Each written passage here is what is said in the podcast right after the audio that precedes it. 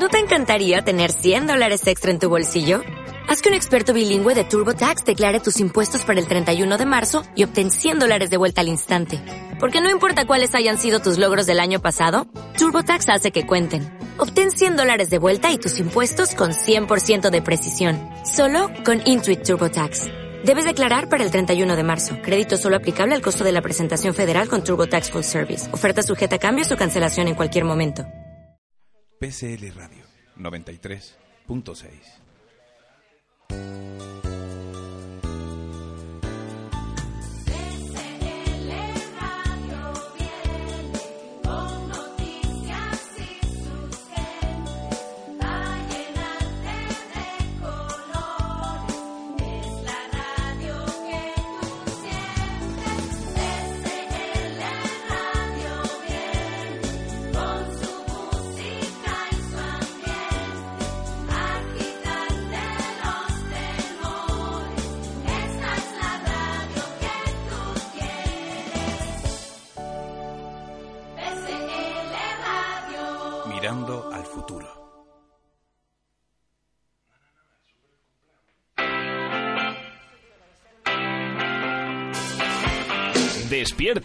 A continuación en PCL Radio con Alejandro López García.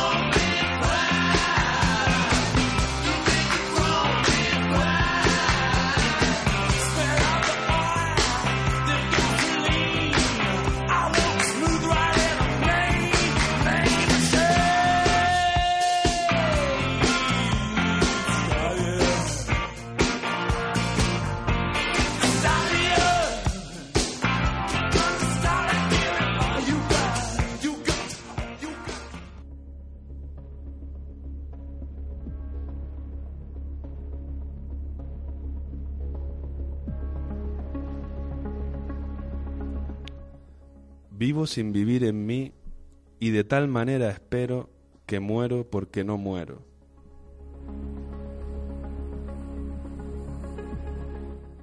Vivo ya fuera de mí, después que muero de amor porque vivo en el Señor, que me quiso para sí. Cuando el corazón le di, puse en él este letrero, que muero porque no muero.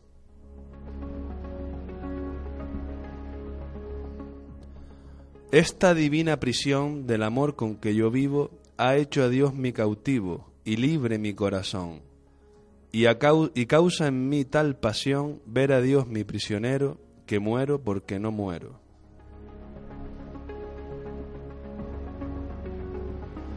Ay, qué larga es esta vida, qué duros estos destierros, esta cárcel, estos hierros en que el alma está metida. Solo esperar la salida me causa dolor tan fiero que muero porque no muero.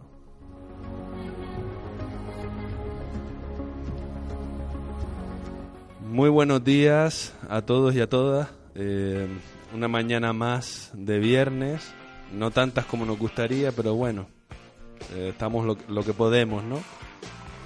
Precioso poema de, de Santa Teresa, ¿no? Santa Teresa de Ávila, eh, referido a, bueno, ella era una, una poetisa mística, eh, de hecho era religiosa, y bueno, pues tenía un poquito de relación con lo que vamos a hablar hoy, con el tema espiritual. Fíjense qué diferencia o qué curioso puede resultar para una persona de hoy en día, como nosotros, eh, estos versos en los cuales eh, ella, poco menos que le pide a Dios, le pide a Dios que, que se la lleve, ¿no? Le pide a Dios que, que bueno, que termine, que termine con este sufrimiento de, de esta vida.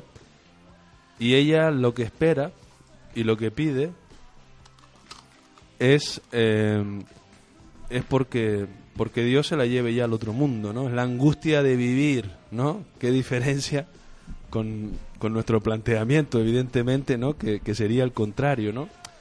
Muy bien, hoy vamos a hablar de, de espiritualidad, eh, que no de religión, aunque también la religión tiene que ver con la espiritualidad. Eh, y bueno, ¿por qué vamos a hablar de esto en un programa de ámbito de salud? Pues porque, efectivamente, la espiritualidad tiene que ver por la salud, ¿no? Eh, y se estudia científicamente, ¿no? Si la ciencia se está interesando hoy en día por este tema, es porque funciona y porque tiene influencia en la salud física de forma importante, ¿no? Eh, yo qué sé, bueno, a nivel mm, cotidiano, pues todos hemos oído hablar, ¿no? De alguna situación en la que alguien, pues, misteriosamente se curó de algo. Todos hemos comprobado que ante una misma enfermedad hay personas que salen adelante y otras que no. Todos sabemos de alguna manera que mm, la actitud de un enfermo ante su propia enfermedad es importante. Pero ¿hasta qué punto, no? ¿Hasta qué punto esto es importante? Vamos a intentar aclararlo hoy. En esta primera parte voy a hablar yo un poquito, yo solo, bueno, tengo a Carolina enfrente, solucionando problemas y desfaciendo entuertos como Don Quijote. Mm, pero bueno, son las megas, son las megas, Carolina. Entonces, bueno, hoy en día comentar que, bueno, eso, perdón, que vamos a hablar esta primera parte y luego, después del descanso, hablaremos con nuestro psicólogo de cabecera, Domingo Quintana, que es neuropsicólogo, además, para que nos aclare un poquito también cómo influye la espiritualidad en el cerebro, ¿no? Entonces les decía que hoy en día vivimos absortos en un mundo de distracciones, ¿no? De un montón de estimulación. Yo no sé ustedes, supongo que cualquiera de ustedes le pasa lo mismo que a mí. WhatsApp, SMS, llamadas, mm, mm, email, eh, estos problemas que van surgiendo a lo largo del día. Es decir, si se fijan, nos entra una cantidad de información en nuestra mente que muchas veces es complicado de gestionar, ¿no? Y estamos tan absortos en estas distracciones y nuestros quehaceres cotidianos, ¿no? Trabajo, niños, familia, problemas, que ya no estamos en contacto con nuestras dudas trascendentales, ¿no? Las que el ser humano arrastra desde hace más de 10.000 años. ¿Quiénes somos? ¿Qué significado tiene la vida? ¿Por qué morimos? ¿Qué pasa después de la muerte? tan distraídos vivimos que mm, parece, parecemos olvidarnos, ¿no? De que nadie puede sustraerse al dolor, a la enfermedad y a la muerte. Y cuando aparecen, porque siempre aparecen, nos cogen de sorpresa, ¿no? Como si fuera algo excepcional, que no debe estar ahí. Y entonces al no haberlo contemplado ni haber vivido de alguna manera en contacto con esa realidad, pues vivimos estas situaciones con verdadera desesperación, ¿no? Eh, y los que trabajamos en el ámbito de la salud y, en el ámbito hospitalario, pues lo vemos a diario, ¿no? Los problemas que tenemos para aceptar la enfermedad, eh, la muerte, el sufrimiento, ¿no? Que no digo que haya que estar contento, ¿no? Eh, cuando uno le sucede algo eh, malo en su salud a un ser querido, pero como que es algo que tenemos totalmente distraído y pensamos que bueno, que, que la medicina lo arreglará, porque hay arreglo para todo, pero no, la verdad que no. De hecho, las estadísticas nos dicen que sigue enfermando el mismo número de personas que hace 100, 200, 300 años. Lo que pasa es que hoy en día se curan más, eso es cierto, ¿no? Pero la gente enferma igual. Y es que el mundo científico lógico en el que vivimos eh, no nos da respuestas para todo, ni mucho menos nos procura solución a todas nuestras dolencias. Asimismo, cada vez que más se pone de manifiesto en la ciencia, perdón, cada vez se pone más de, manifiesto en la ciencia la relación entre nuestro cuerpo, entre la materia y la mente, ¿no? Eh, hay una relación que cada vez está más documentada, más estudiada. Luego veremos algún caso. Y luego está el hecho de la muerte, ¿no? Eh, vivimos distraídos de este misterio, como si no existiera, ya que el vivir distraídos de ella nos procura un alivio momentáneo, ¿no? Pero todos, absolutamente todos, tarde o temprano, nos veremos enfrentados al final de la vida. Y no es un momento fácil.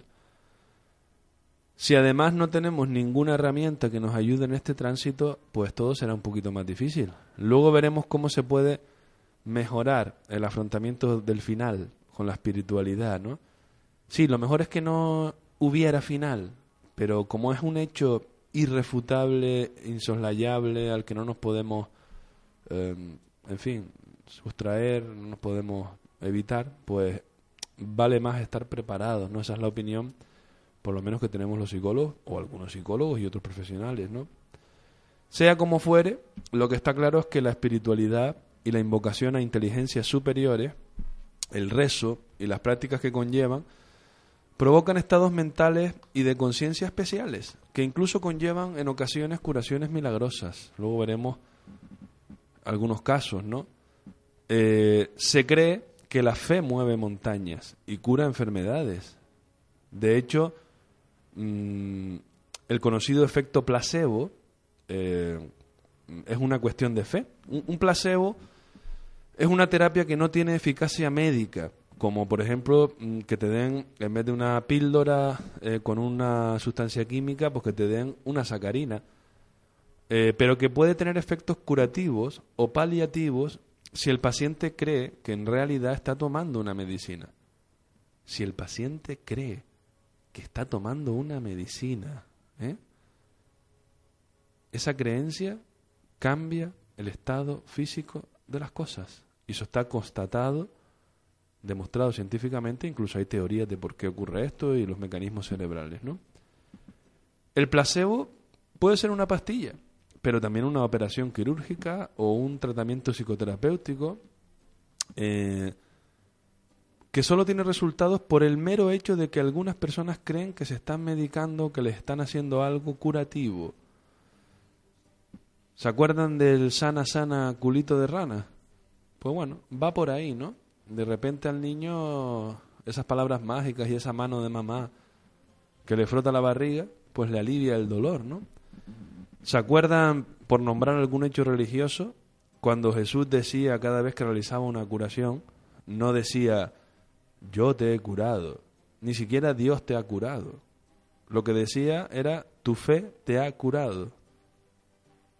Así que no cura el sanador, sino que se cura el enfermo. Evidentemente, cuando acudes a un sanador que llevan existiendo miles de años, ¿vale? Eh, hay curación.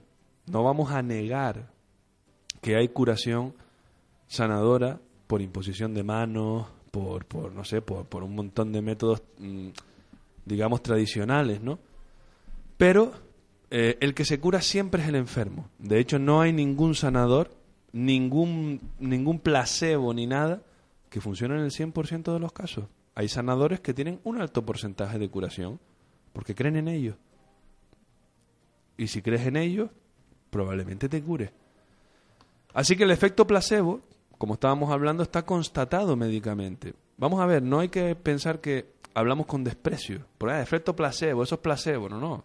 Esto cura. Y si cura, hay que tenerlo muy en cuenta. Y el efecto placebo tiene que ver con la fe. La fe, ¿eh? esa palabra que tenemos tan asociada a la religión y que incluso a algunos le puede traer, no sé, algo de rechazo, ¿no? Pero bueno, yo me refiero, nos referimos a la fe como la creencia firme, convencida, más allá de la lógica, en que algo te va a ayudar, ¿no? Esto ya lo están estudiando los psicólogos científicos. La fe, la creencia. Eh, su eficacia, la eficacia del placebo se ha relacionado con muchos factores, ¿no? Como la forma de administrarlo, el procedimiento de aplicación, por ejemplo, después de escuchar largo tiempo a un paciente, o incluso el precio del producto, ¿no? Que hace más, más creíble su eficacia terapéutica. A veces si pagamos poco por algo pensamos, "Eh, esto no va a funcionar, es demasiado poco, ¿no? El aspecto psicológico del placebo eh, particularmente la sugestión, es lo que se ha considerado hasta ahora para explicar su éxito. Y con esta suposición gran parte de la comunidad médica ha reconocido ya hoy en día su eficacia y se aplica en numerosos casos, ¿no? Ahora hay más información para valorar su utilidad médica, ¿de acuerdo? Y esto del placebo además tiene una, una- un efecto en el cerebro, ¿no? Eh, por ejemplo, neurólogos de la Universidad de Michigan han identificado una región del cerebro que está directamente implicada en la eficacia del placebo, lo cual podría explicar cómo funciona a nivel biológico. Fíjense que al final, evidentemente, todo recae en la materia. Yo sé que hay personas que piensan que simplemente, y es una opinión extendida, ¿no? Hoy en día, somos materia, física, química, cuerpo, cerebro, y es verdad, evidentemente, finalmente lo que te produce la vida o la muerte es que la máquina biológica funcione. Pero fíjense que la máquina biológica está influida por algo que no es material, que es la mente. ¿De acuerdo? Y esto tiene que ver con el placebo. No podemos reducir el funcionamiento del cerebro eh, a la estructura física. ¿De acuerdo? Luego lo veremos hablando con Domingo, que Domingo además es un científico, no es sospechoso de, de tener ideas extrañas ni esotéricas. Mm, veremos que no se puede reducir el funcionamiento del cerebro a la estructura física y a las neuronas, ¿no? Hay algo más que es la mente, ¿no? Bueno, pues mm, estos, estos investigadores mm, descubrieron eh, algunas cositas, algunos lugares físicos donde se manifiesta esta fe, esta creencia, ¿no? Porque como les digo, se trata de una relación mente-cuerpo, ¿no? Y estamos hablando de ciencia, ¿de acuerdo? Ellos hablan de, del núcleo accumbens, que es una parte del cerebro, que la verdad que el cerebro tiene partes que tienen unos nombres raritos, ¿no? Pero bueno, los científicos también son así, ¿no? No le pueden poner un nombre más o menos normal. Núcleo accumbens, y que además se acompaña de la secreción, una secreción aumentada de dopamina. La dopamina es un neurotransmisor que aparece en las conductas de recompensa, ¿no? Relaciones sexuales, cuando hacemos algo que nos gusta mucho, aparece la dopamina, ¿no? Eh, esta estimulación, esta eh, dopamina, este nivel de dopamina aumentado, eh, se produce en todos los sujetos que participan en un experimento sin, sin excepción, ¿no? Tiene que aparecer eh, el, exceso o la sobreproducción de dopamina, ¿no? Bueno, también se ha estudiado el efecto placebo en el dolor y en el alivio, ¿no?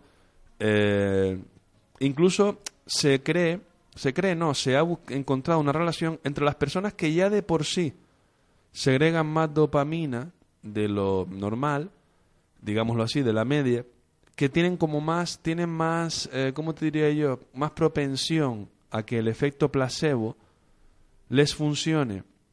E insisto, acuérdense que el efecto placebo tiene que ver con la fe, con la creencia de que algo te va a curar, ¿no? Entonces se les pone escáneres, eh, en escáneres eh, su cabeza, ¿no? En, en tomografía por emisión de positrones que se llama, y se mide, se mide la actividad del cerebro y en particular la concentración de dopamina, ¿vale? Por ejemplo, se les somete a los, voluntarios a un experimento, a una inyección dolorosa, algo que te provoca dolor, y luego se les da el placebo, ¿no? Eh, pues solo la mitad, por ejemplo, en este estudio, que les estoy relatando en uno de los estudios, solo la mitad de los voluntarios que tomaron placebo refirieron, informaron que se les había pasado el dolor. Estos participantes receptivos al placebo tuvieron más actividad con dopamina que los otros voluntarios. Entonces, se dan cuenta, hay algo más, ¿no? Que simplemente mm, que el placebo no es algo que funcione todo el tiempo. De hecho, eh, por eso mucha gente eh, escéptica va a un curandero, lo que sea y tal. Y bueno, con ese escepticismo y la mente así cerrada, es difícil que, que una cosa te funcione, ¿no? Igual que el rezo, el rezo tiene que ser sincero del, al- del alma, ¿no? Del corazón. Bueno, así que todo esto eh, mm, hace pensar que mm, incluso solo, mm, solo pensar en un fármaco alivia el dolor, fíjense ustedes, ¿no? Eh, así que bueno, esto nos abre enormes posibilidades para el futuro, ¿no? Y bueno, ya en un ámbito más espiritual está el famoso santuario de Lourdes, ¿no? En Francia. Eh, ustedes saben, y si no se lo digo yo, que, bueno, en Lourdes han producido unos, una serie de milagros, ¿no? Se han reconocido oficialmente unos, 67, unos 70 milagros, ¿no? A lo largo de su existencia, que son ya más de 150 años. Eh, mm, hay una consulta médica en el santuario de Lourdes, ¿no? Eh, de las 35 curaciones que se estudian al año, al año solamente se estudian, sí, como casos de estudio, 35 de esas curaciones milagrosas. Solo dos o tres merecen ser estudiadas en serio y son raros los casos en que se reconoce el milagro, ¿no? Los criterios son muy estrictos. La enfermedad debe ser grave y fatal y la curación repentina, definitiva y completa.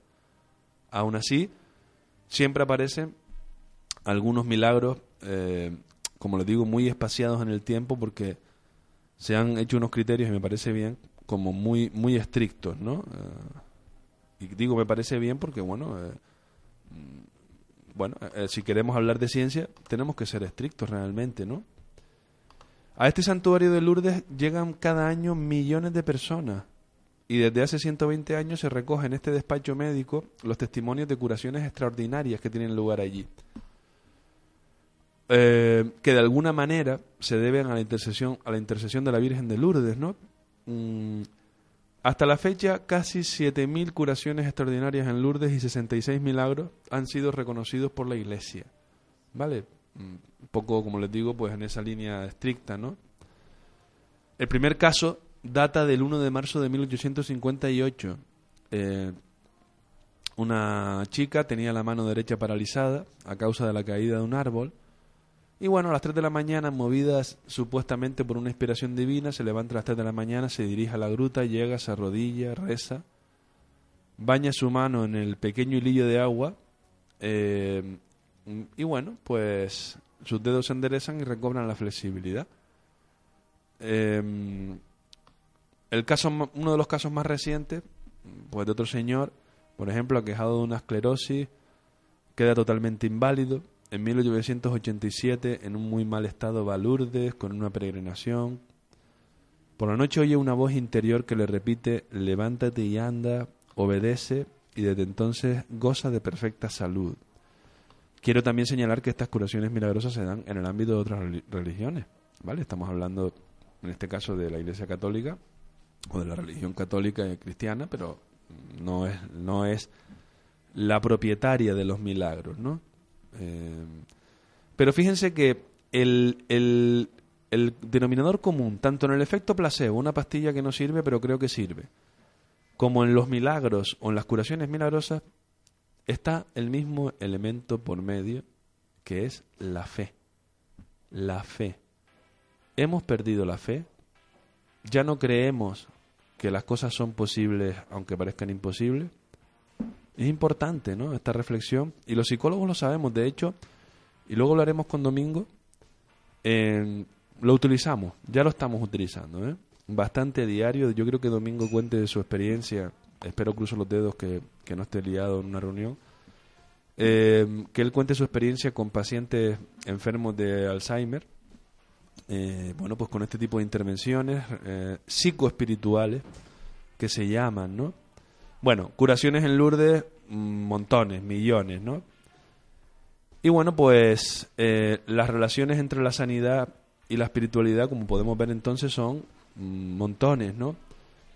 Voy a definir lo que es la espiritualidad antes de hacer esta pequeña pausa que siempre hacemos, eh, para que ustedes vean que es más amplio que el concepto tradicional religioso.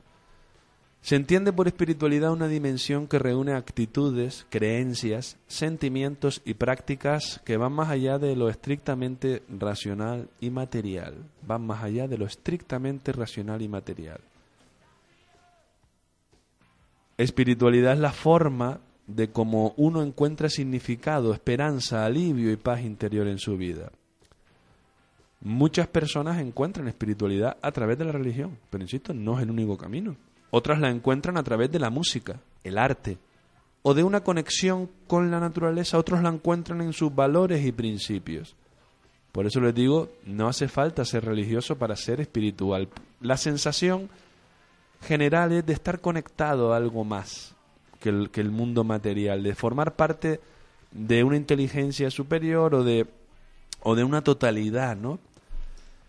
Bueno, ya hemos visto que la mente y el cuerpo están conectados eh, y numerosas las investigaciones que muestran que cosas como las creencias positivas, el alivio y la fuerza que da la religión, meditación y el rezo que conlleva la, la espiritualidad y la religión, pueden contribuir a la curación y a un sentido del bienestar. Mejorar la salud espiritual puede que no nos cure una enfermedad, pero nos ayudará a sentirnos mejor, a prevenir algunos problemas de salud y también nos ayudará a afrontar la enfermedad y la muerte. Así que, bueno, como resumen de esta primera parte, eh, recordarles, quedarnos con que la fe mueve montañas. ¿Tienes fe? Pues no dudes que volvemos en cinco minutos.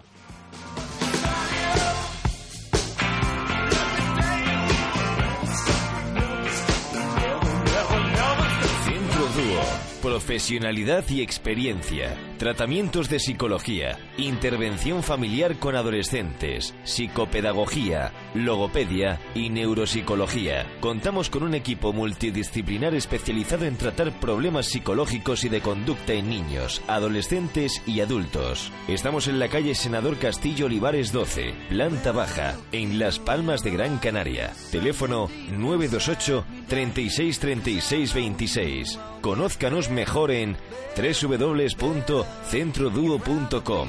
Centro Dúo. Profesionales a su alcance.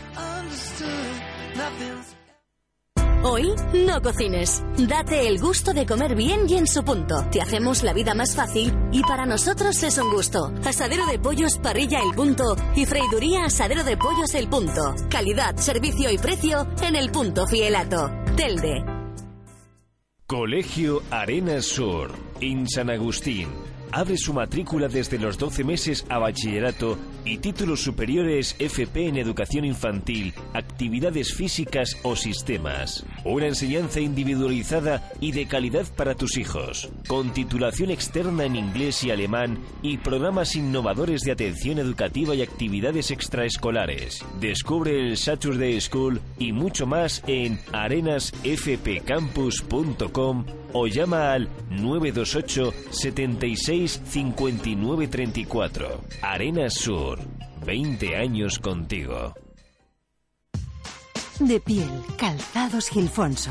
Calidad y variedad en todas sus tiendas para hacer más fáciles tus compras. En Triana 57, señora, caballero y complementos. Y en Triana 64, Pavlovsky para los peques. De piel, calzados Gilfonso. En la Plaza de San Gregorio números 13, 14 y 15, en Telde. De piel, calzados Gilfonso. En vecindario, en la Avenida de Canarias 251 y 246. De piel, calzados Gilfonso. En el Centro Comercial El Mirador Salvador. Locales 8, 9, 10 y 11. Señora, caballero, complementos, Pavlovsky, niños.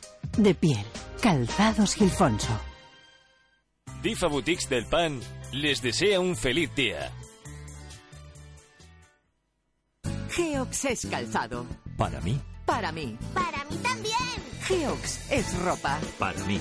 Para mí. Y para mí. En la Avenida de la Constitución 15, en Telde. Geox. Y respira. Nace para ti un cacho de Canarias, piezas totalmente artesanales que simbolizan un cacho de cada una de nuestras islas. Descubre tu piedra favorita envuelta en plata. La argolla te indicará de qué isla procede. Un regalo perfecto para ti o los tuyos. Adquiérela exclusivamente en Joyería Relojería de la Guardia, en la calle Rivero Betancourt, 31 en San Gregorio, Telde. Teléfono 928 69 97 10. Un cacho de Canarias. Búscanos en Facebook. Una radio hecha para ti. PCL Radio 93.6 FM.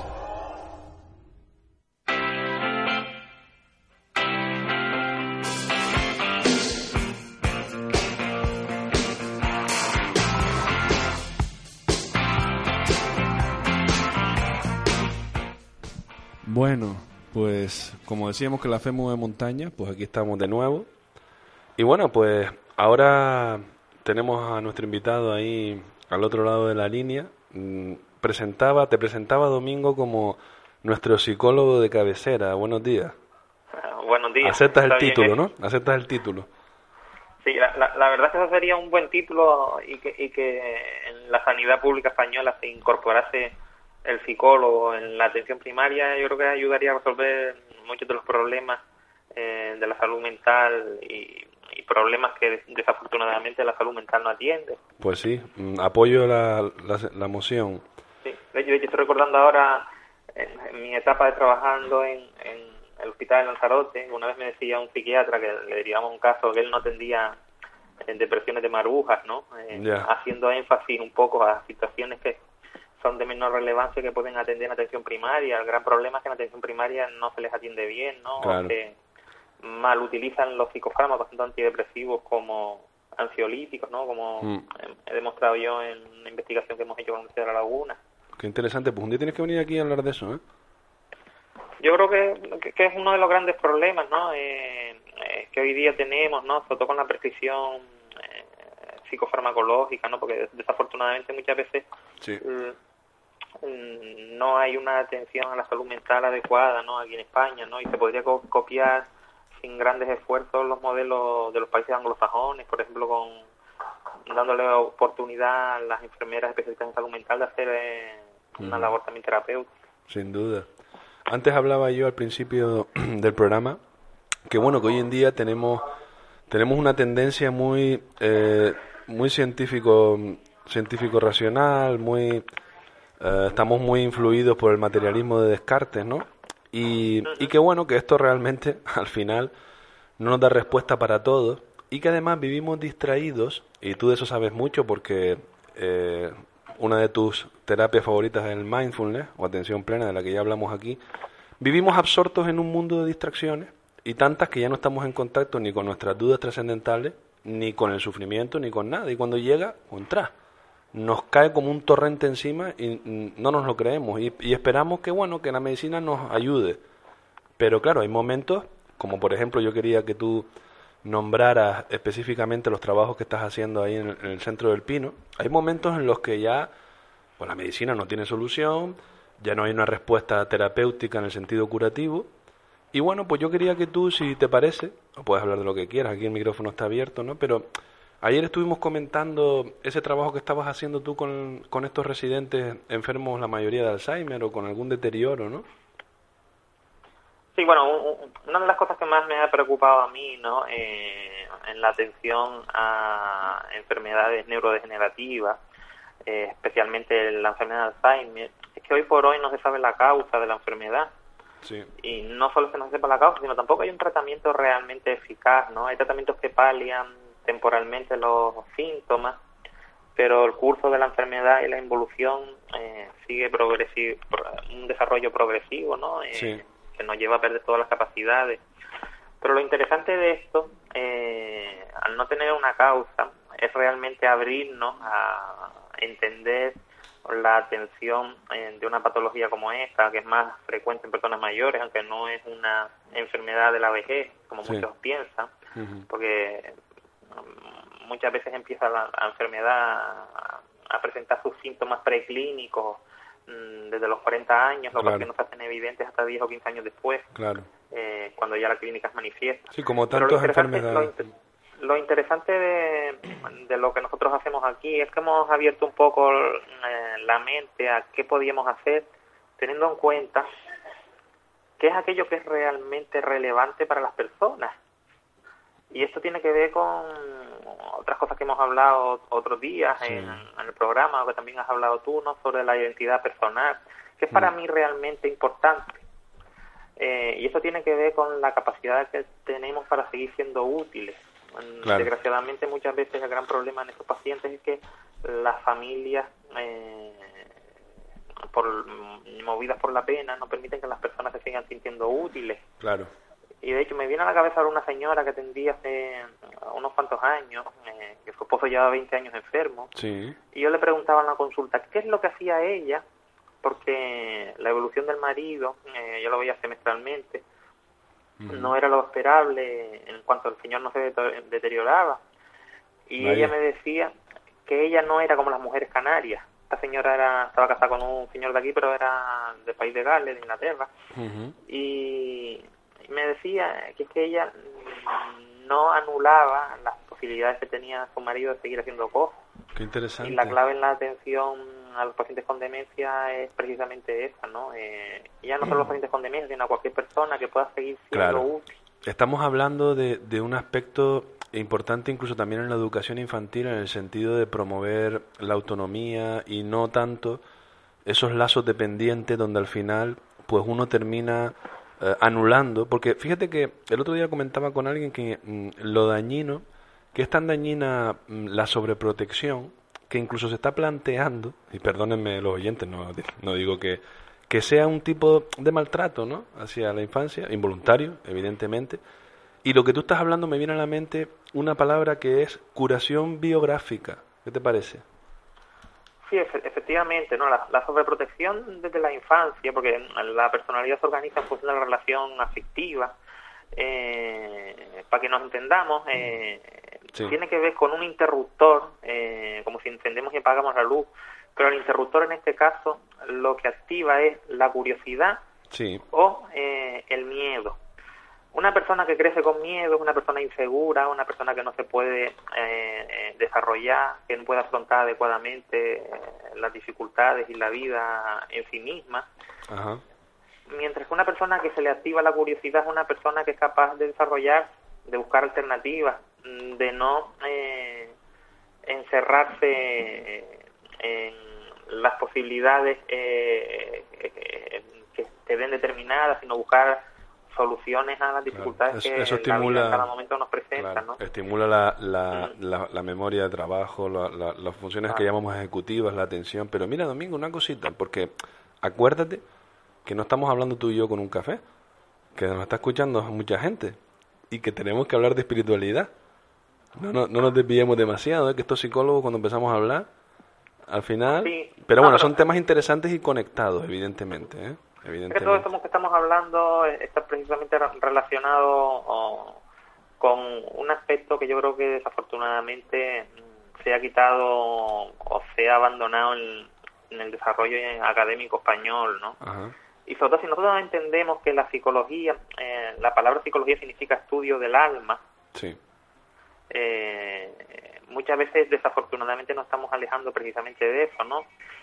Y, un, y, y conectándolo con lo que decía antes del interruptor del miedo y la curiosidad, ajá. simplemente porque tenemos miedo, eh, eh, muchas veces los profesionales, eh, los que eh, nos basamos y nos escudamos en la ciencia que intenta explicar todo, Claro. tenemos miedo de no poder explicar lo que pasa en esta esfera, Sí, porque sí. no es una esfera fácilmente Cierto. abordable desde la ciencia tradicional. Sí, desde la perspectiva observable, digamos, objetiva, ¿no?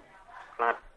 Por ejemplo, ayer en el Centro Central Alpino, con un en una sesión que hacíamos, Sí. eh, una de las señoras hablaba de una experiencia que ella había tenido eh, y hablaba incluso de un efecto de una curación eh, espontánea, ¿no? Lo que en otras épocas llamaríamos milagros. Sí. Y yo les decía a los residentes que hoy día la ciencia, a través de resonancias magnéticas funcionales, A- que son estos aparatos que Sí, utilizamos sí. Para, para ver imágenes cerebrales de cómo está el cerebro. eh, y en una de las resonancias magnéticas, que es la funcional, que no solo mira imágenes, sino mira la actividad del cerebro en tiempo real, lo que se había visto es que eh, eh, un maestro haciendo eh, una curación a distancia, deseándole el bien a otro, Sí. se cambiaban las estructuras cerebrales eh, del enfermo que estaba en la máquina. Impresionante. Y esto lo que nos indica es que realmente eh, las posibilidades que tiene la mente son infinitas, Sí, sí, tan sí. complejas como el propio el propio eh, universo. Claro, no debemos, no debemos dejarlo al, al margen, ¿no? Sería, e- es un lujo innecesario, ¿no? Prescindir de todo esto. Ujú. Además, porque sobre todo la espiritualidad ha sido algo que ha permitido que el hombre se desarrolle eh, a lo largo de miles de años y hoy día los psicólogos, los psiquiatras, psicoterapeutas y los responsables un poco de la salud mental Ajá. estamos volviendo a utilizar técnicas como la meditación, Sí. que le hemos llamado mindfulness o Sí, sí. atención al presente, etcétera, eh, pero que son técnicas que al ser humano le han ayudado a desarrollarse y a trascender a lo largo de toda la, de toda la Claro. historia. Y a vencer muchas dificultades, pues la vida es difícil y antes más. Ujú. Y, y precisamente en, en los últimos 50 años estamos volviendo a lo que es realmente na- natural y consustancial con la propia experiencia humana. Mm. Y ahí lo espiritual es uno de los aspectos que eh, tenemos más que abordar, ¿no? Y Claro. recuerdo ahora eh, uno de los grandes maestros probablemente de la psicología espiritual en Canarias, en Gran Canaria, incluso a nivel español, eh, como ha sido Jaime Linares, Sí. que él decía en una de sus conferencias y en una en un escrito público que el 90% de las personas que él atendía en su consulta eran personas con problemas espirituales. Sí. Y esto es importante porque si vemos que un hombre como con esa experiencia afirmada eh, esto, nos debe llevar a plantearnos eh, precisamente eh, qué es lo que hacemos nosotros en las consultas con las personas que sufren. Sí. Pues un saludito, aprovecho para saludar a la familia de Jaime Linares, que bueno, que recientemente nos ha abandonado, eh, se ha marchado, y bueno, le mandamos un, un abrazo desde aquí. Eh, estaba viendo aquí, tenía delante eh, en mis notas algunos estudios sobre la oración y su efecto en la salud. Tengo aquí delante, por ejemplo, un estudio de Beers, que fue quizás uno de los mejor diseñados, ¿no? Con pacientes de una unidad coronaria, porque me parece interesante ya no solo que tú creas, que tú, el propio interesado, mm, tenga fe, sino que es que la fe de otros nos puede curar. Y esto es un estudio muy serio de gente que se ha gastado dinero en hacerlo y y instituciones que, que lo han financiado, ¿no? No estamos hablando de cualquier cosa. No, no, efecti- efecti- efectivamente, ¿no? Eh, eh, y, y sobre todo el, problema hoy día es que se mezcla la religiosidad eh, Claro. eh, con cuestiones espirituales y no es lo mismo, ¿no? La religiosidad muchas veces son dogmas rituales que uno sigue, pero no tiene nada que ver con la fe.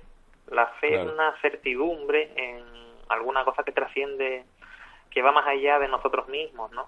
Y en ese sentido, las personas que realmente tienen fe tienen una salud eh, Sí. mejor. Sí, y, ah, y- y no solo lo demuestran estudios, la psicología que tiene unos ciento y pocos años, ¿no? A lo largo Sí. de toda la historia de los estudios desarrollados en la psicología, esto ha sido una cosa que sistemáticamente se ha ido mirando y siempre los resultados son consistentes. Sí. Siempre las personas con algún rasgo espiritual, con fe, eh, son más felices, están más satisfechas con Sí. las cosas que hacen, Sí. tienen mejor salud, tanto física como mental. Eh, y también una cosa interesante, son más longevos, viven más años. sí, sí, sí. Esto debe hacernos reflexionar, ¿no? Eh, sobre todo un poco en la época en la que estamos, que la espiritualidad es el sostén de los valores, ¿no? Eh, más allá de la religión. Sí. Eh, entonces es interesante eh, ser honestos como nos, con nosotros mismos. Claro. De hecho, hay un poema que a mí me gusta mucho, que fue de la Edad Media, ¿no? Eh, eh, que habla del secreto de la medicina, del secreto de la, de la, de la larga vida, que es el Flos Medicinae, la Sí. De la medicina de la Escuela Salerno. Coméntalo, Y empieza el poema hablando de los secretos para llegar a ser mayor y empieza hablando de vida, de vida honesta y arreglada. Eh, y eso tiene que ver un poco con la honestidad, con el desarrollo de valores que están Claro. asociados a aspectos espirituales Claro. del ser humano. No, de hecho hoy en día también hay, está la, el desarrollo tan grande de los años 70 de la psicología transpersonal, ¿no? Algo que trasciende. Fíjense que, como les digo, la ciencia ha hecho un camino eh, de vuelta, ¿no? Hemos ido hacia la materia, de lo trascendente fuimos al átomo y del átomo estamos volviendo a lo trascendente, ¿no, Domingo? Efectivamente. Mira, quiero, no quiero terminar contigo sin que me cuentes, eh, nos cuentes un poquito, perdón, eh, lo que estabas trabajando ayer o anteayer con las meditaciones de Jesús durante la cuaresma en el desierto, por poner un ejemplo así concreto, con, con tu grupo de gente del Pino. Sí, esto, esto- esto es un tema interesante, ¿no? Eh, ayer yo les planteaba, hablando de los ejercicios de atención plena a los residentes, eh, la mayoría de las personas mayores pues sí tienen un- una carga religiosa importante en sus vidas, ¿no? Eh, y yo les planteaba que qué creían ellos que eh, había hecho Jesús cuando se fue al desierto a, a ayunar y aislarse durante 40 días, ¿no? Según dice el Evangelio. Y todos coincidieron en una cosa interesante, que ellos se fueron a- él se fue allí eh, a meditar. Ajá. Y después les hacía yo otra pregunta, y se fueron a meditar con el discurso. Y ellos me decían, no, no, no, porque si, si se va a meditar, se dedica a hablar solo, se, pues, se vuelve majareta, ¿no? Eh, en el sentido, decían ellos, de que se acabaría con un trastorno mental grave, se, Sí, sí, sí, se sí. volvería una persona enferma mental. Entonces les pregunté yo, ¿pero tú qué hizo? Dice, una de las señoras dijo, pues estar en un estado contemplativo. Y esto es interesante, los estados contemplativos son estados meditativos. Sí. Y la pregunta que le hacía yo, ¿a qué se refería al final de estos 40 días con la aparición del demonio? Y la verdad es que ellos no me supieron responder correctamente. Eh, pero yo les decía, les hacía una sugerencia interesante. Sí. La aparición de los demonios, cuando uno se calla durante 40 días eh, y acaba mirándose hacia adentro, Mm. eh, la aparición de los demonios son los demonios personales, las cosas eh, encerradas en nuestra vida, que pueden ser de, de traumas, dificultades que teníamos, los miedos que hablaba antes, Claro. se nos presenta. Y solo a través del silencio eh, somos capaces de eh, observar estas dificultades Sí. que tenemos en el día a día y, salvarlas y, y trascenderlas para ser mejores personas. Porque Mm. una vez que uno descubre la realidad que uno lleva adentro, es capaz de aceptarla y comprometerse con llevar una vida Claro. pues más eh, acorde y, y más adaptada a la realidad de cada uno. Me da la impresión, Domingo, de que hoy en día, con tanta estimulación, no, no meditamos, no paramos, no guardamos silencio ni 40 segundos. Fíjate. A mí me da la impresión de que estamos estimulados hasta el segundo antes de caer dormidos eh, Sí, constantemente. pero, pero, pero sobre todo por una cosa, ¿no? Porque la sociedad, eh, el movimiento cultural en el que estamos, nos lleva siempre a conectarnos con Mm. cosas externas, Sí, sí. con el teléfono, internet, eh, tabletas, Sí. eh, películas, anuncios. El estar sentado a meditar, que muchas veces estar sentado a no hacer nada, En silencio, parece que no se lleva hoy día en la sociedad en la que vivimos, ¿no?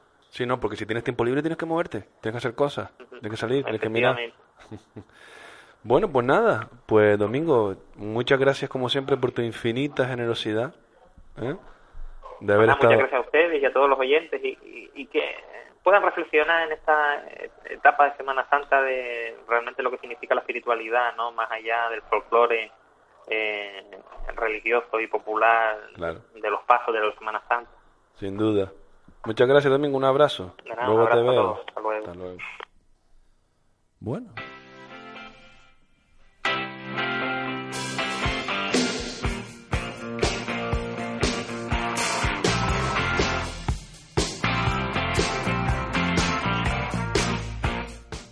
Bueno, sí, siempre interesantes, pero especialmente interesantes las reflexiones de, de Domingo, ¿no?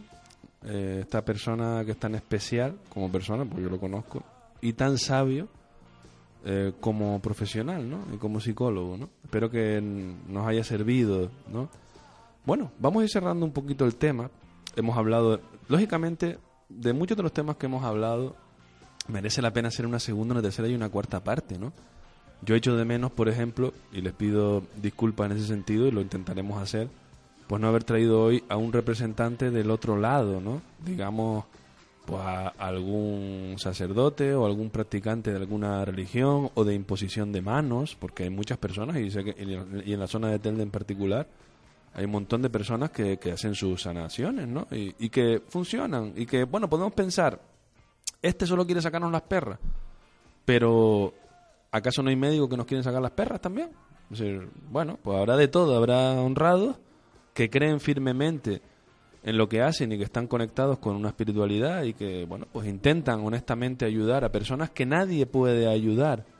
Cuando el médico dice, yo no te puedo ayudar, cuando la ciencia dice, no te podemos dar más nada, eh, ¿qué pasa? ¿Que no podemos acudir a otro lugar? Porque es una vergüenza de inculto. Pues no, oye, hay que también tener en cuenta que necesitamos ese consuelo, ¿no?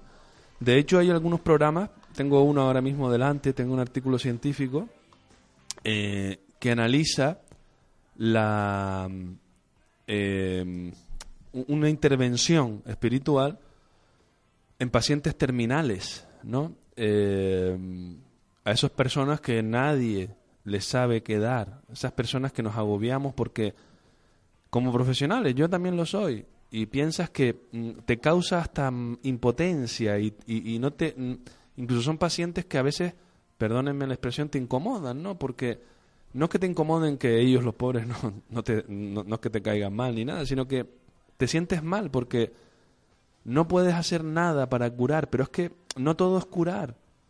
¿De acuerdo? Es decir, está claro que, que están en el momento final, hay casos muy penosos, gente joven, etcétera, pero sí se puede hacer algo por ellos. Y este proceso que tengo delante, eh, que es un estudio, eh, esto estaba mirando aquí, no veo ahora la referencia, qué universidad, veo aquí los autores, Ana Catarina Araujo, Joel Sales, eh, es alguna universidad iberoamericana pues habla de, fíjense, el título del artículo en general es Análisis de la naturaleza del dolor espiritual presentado por pacientes terminales y el proceso de elaboración de un nuevo significado a través de la intervención de relajación, imágenes mentales y espiritualidad. Muchas de las técnicas que se usan en, la, en, las prácticas espirituales y religiosas son, como decía Domingo, técnicas que se usan en psicología. Meditación, mantras, ¿Qué es un mantra? Eso de repetir. ¿Se acuerdan del rosario, no? Bien.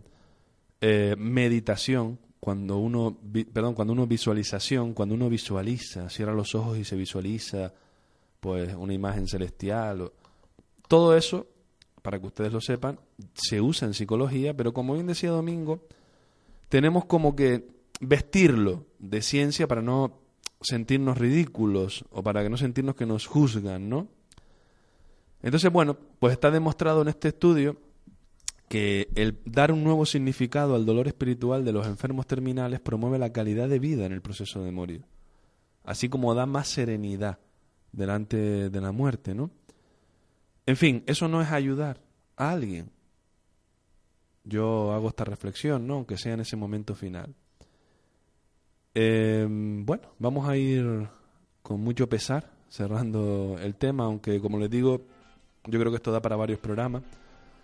Recordarles que mañana sábado mm, hacemos una nueva edición de, del taller Despierta, que son unos tallercitos de, de gestión del estrés y las emociones negativas, en el Gabinete Literario de Las Palmas a las 10 de la mañana. Yo creo que todavía están a tiempo, si alguno se anima. Eh, puede, puede allí mismo, eh, puede aparecer, aunque, aunque lo hacemos por apuntarse previamente y tal. Pero bueno, si alguno se anima a última hora, yo desde aquí le invito eh, a que bueno pueda, pueda participar, ¿no? En este programa, en este taller, que es cortito, son tres horitas, vamos a dar básicamente, claro, lo que se puede dar en tres horas, pero la idea es darles algo que funcione, ¿de acuerdo? Vamos a ver cómo luchar, cómo, más que luchar, cómo manejar emociones negativas, ¿vale? Emociones, mm, imágenes, pensamientos negativos, vamos a, aprender una técnica, una herramienta que se llama eh, respiración de coherencia cardíaca, que es muy fácil, pero muy, muy potente. Y luego vamos a una segunda parte que se titula Ordenando la mente.